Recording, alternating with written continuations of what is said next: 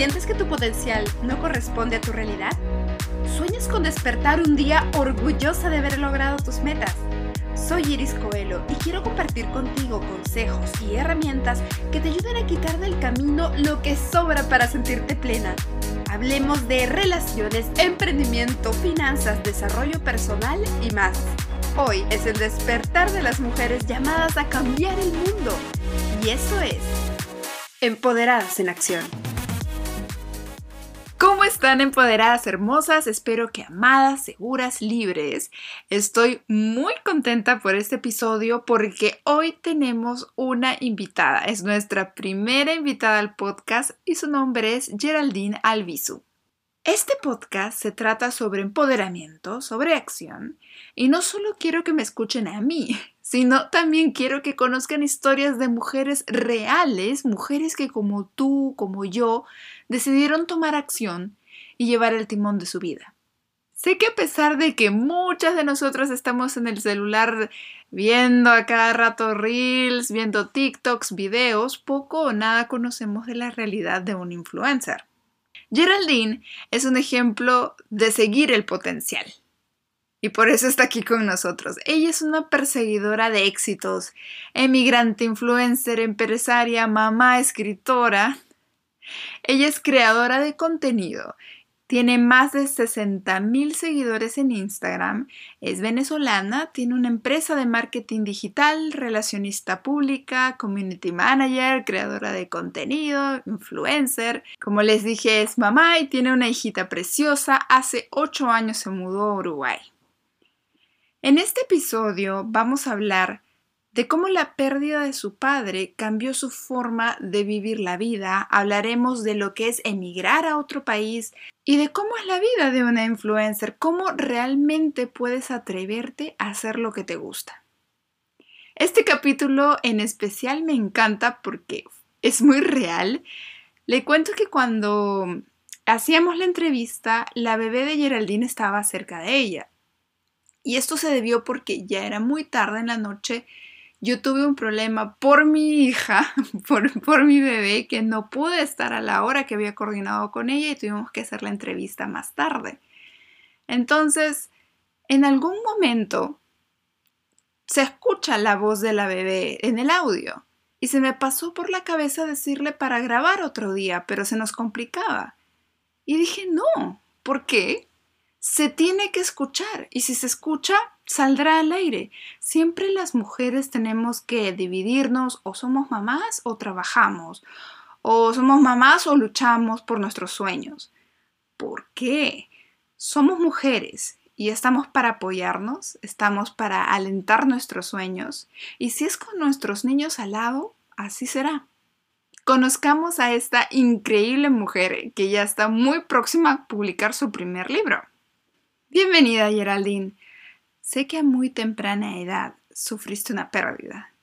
¿Cómo esto cambió tu vida? ¿Cómo el perder a un ser querido lo tomaste con resiliencia y decidiste cambiar tu perspectiva para hacer lo que realmente era importante para ti? Una de las cosas que a mí me marcó, como bien lo decías, fue eh, la pérdida de un ser querido a temprana edad, la pérdida de mi papá, lo que hizo fue acelerar esa adolescencia, o sea, es como un cambio de, cabeza. Entonces, cuando tú entiendes que la vida es corta, tú empiezas obviamente a adelantar caminos. Yo ahora, hace como tres semanas, hablaba con una amiga y me decía, pero ¿por qué haces tantas cosas? Yo le digo, porque yo quiero hacer todo lo que deseo hacer. Entonces, hagas o no hagas las cosas hoy y el, el tiempo igual va a pasar. Igualito te, quedes sentada o te quedes parada. Entonces muchas veces cuando, cuando tú hablabas de, de que se trata de vivir la vida al máximo potencial, realmente es aprender a tomar decisiones, porque la vida todos son decisiones. El gran tema es que la gente le da miedo decidir porque le da miedo equivocarse, le da miedo ser juzgado. Entonces es muy fácil decir, bueno, yo no hice tal cosa porque mi mamá, mi papá, una tía, mi esposo no me dejó a querer decir, mira, lo hice y salió mal y fue error mío. Entonces, eh, todos tendemos como a buscar esos culpables, que para nosotros no sentirnos culpables, Hablemos de emigrar. Dejaste Venezuela y vives en Montevideo hace ocho años. ¿Ya tenías tus emprendimientos desde antes o todo arrancó por allá?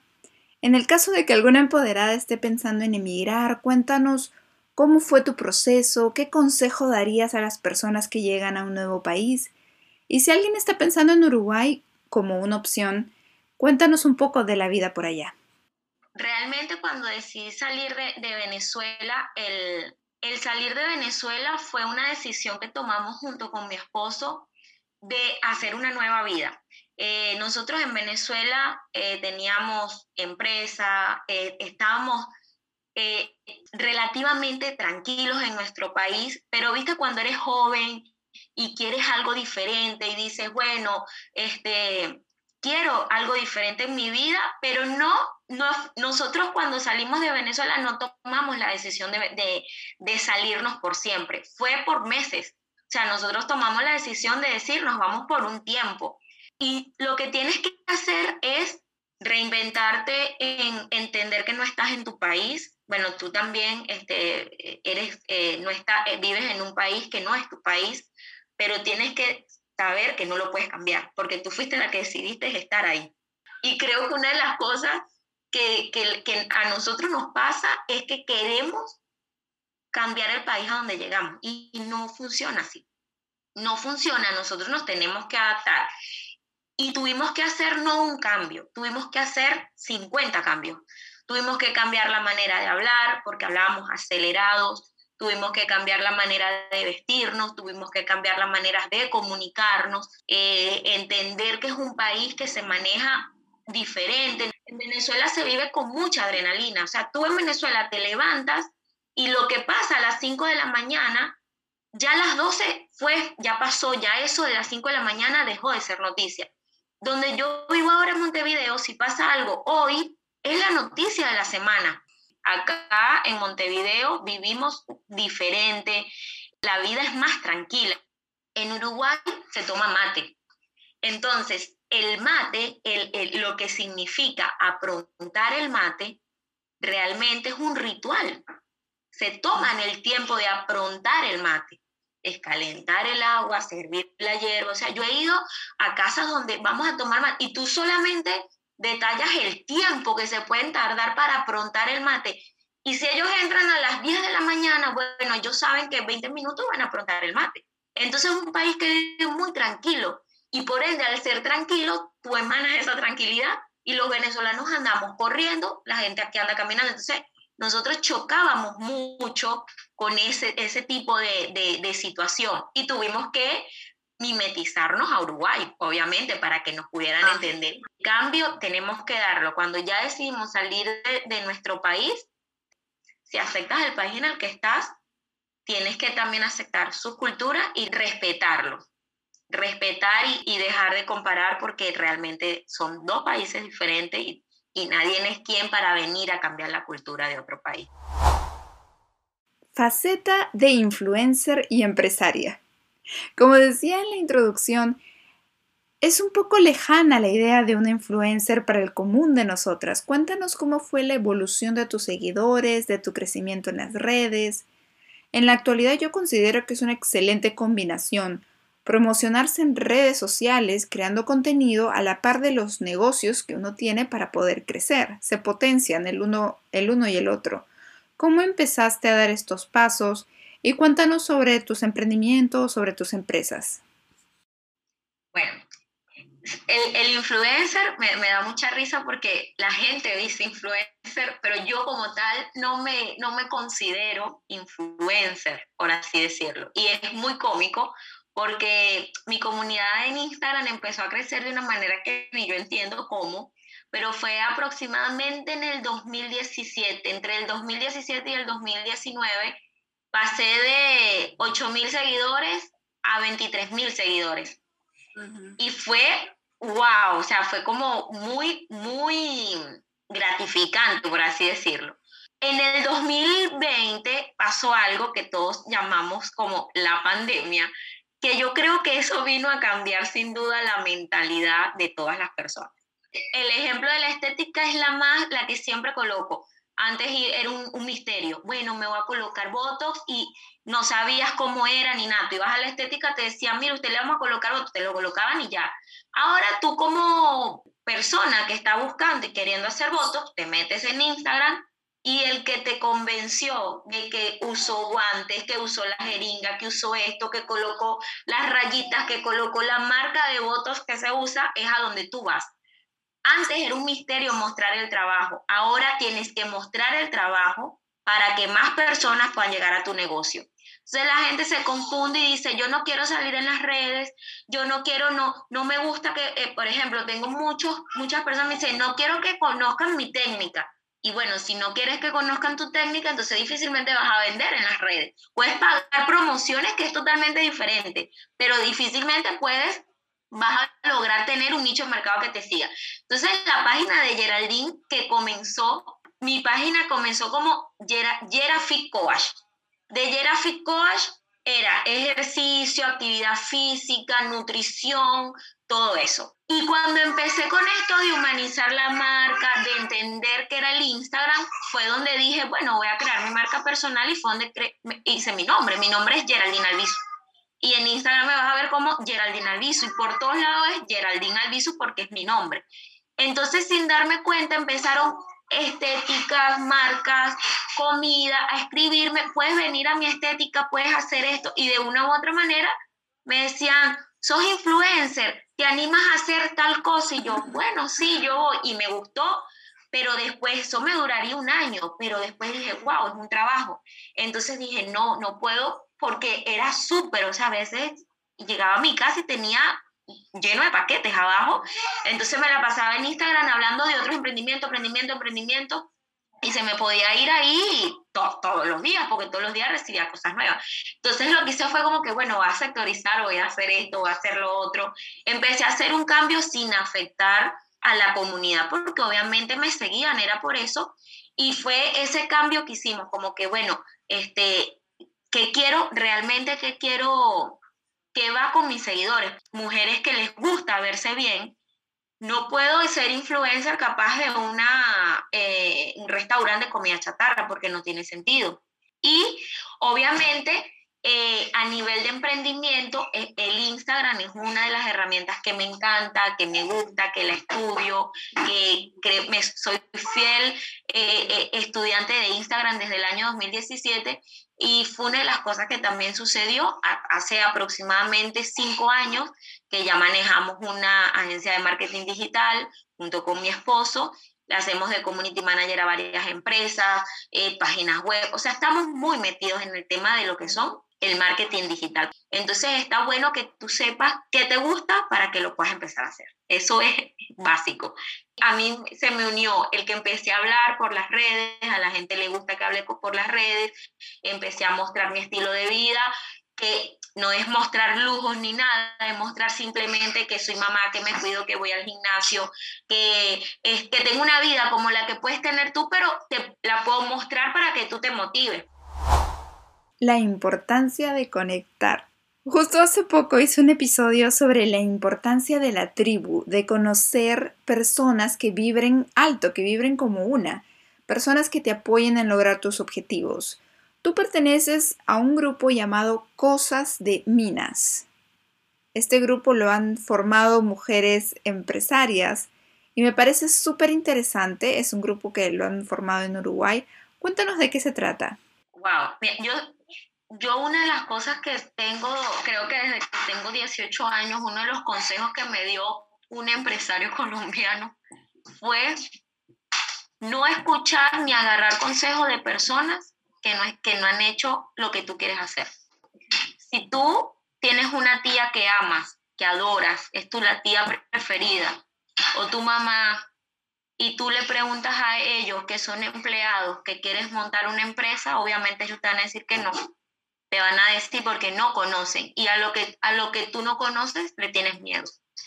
Entonces, para mí es importante con quién te rodeas. Una de, de las personas que escucho a diario, que es uno de mis mentores de vida, se llama Jim Rohn, y él dice, eres el promedio de las cinco personas con las que te rodeas. Y yo creo que eso es aplicable en todo, en todo. Si estás con gordo, tú vas a ser el quinto gordo. Si estás con flaco, tú vas a ser el quinto flaco.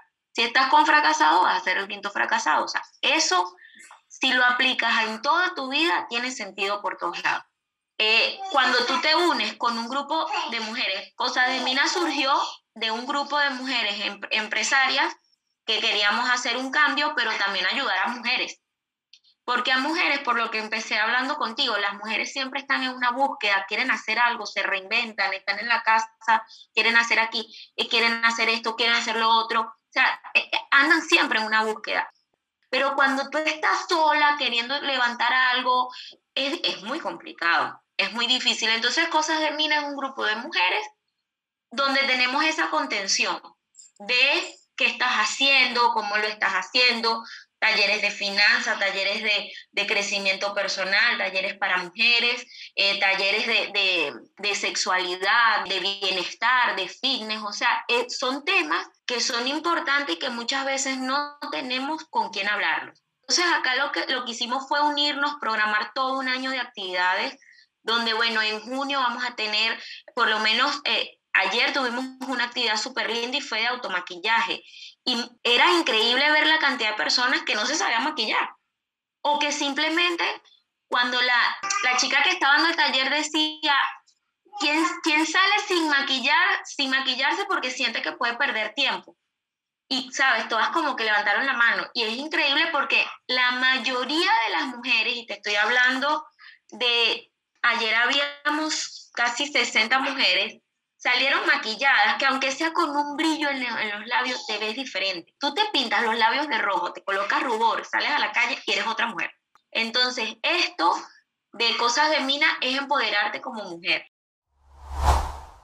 Ya hablamos de Geraldine emigrante, empresaria, influencer y ahora hablemos de Geraldine escritora.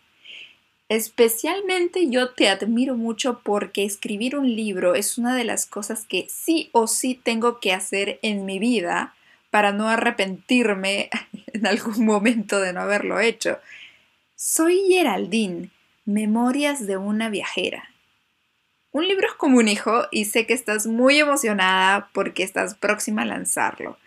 Cuéntanos el proceso, de qué trata y cuándo lo vamos a tener disponible te cuento, yo cuando tenía 14 años en el proyecto, viste que uno hacía un proyecto de quinto año. Mi proyecto fue un libro, fue escribir un libro. Y empecé a escribir allí. Empecé a escribir y pude completar creo que 80 páginas el 4 de enero de este año, del 2020. Íbamos viajando para eh, un departamento acá en, en Uruguay y viajar acá en Uruguay, o sea, como no hay montañas, todo es verde, todo es tranquilo. Y yo ahí venía en el auto pensando y yo digo, yo voy a terminar de escribir mi libro este año. Y yo creo que fue la decisión de decir, lo termino. Llamé a la, a la editora, que ya la había llamado tres mil veces, a decirle, esta vez sí, y ella me decía, motívate, Yera. Y yo, bueno, estoy motivada, pero no lo terminaba porque siempre tenía una excusa. No puedo, no tengo tiempo, cuando nació Sofía, reconozco ahora, a mi bebé la puse muchas veces de, de excusa para muchas cosas. Y me dice, bueno, empieza a escribir y nos juntamos. Yo estaba de vacaciones, nos juntamos la semana que viene online porque ya está en Venezuela. Y yo pude escribir en una semana como 40 páginas. Y cuando me reuní con ella la primera vez, le dije, ¿sabes qué? Quiero regalarme esto de cumpleaños. Mi, en mi libro va a ser mi regalo de cumpleaños. Yo cumpleaños el 14 de mayo.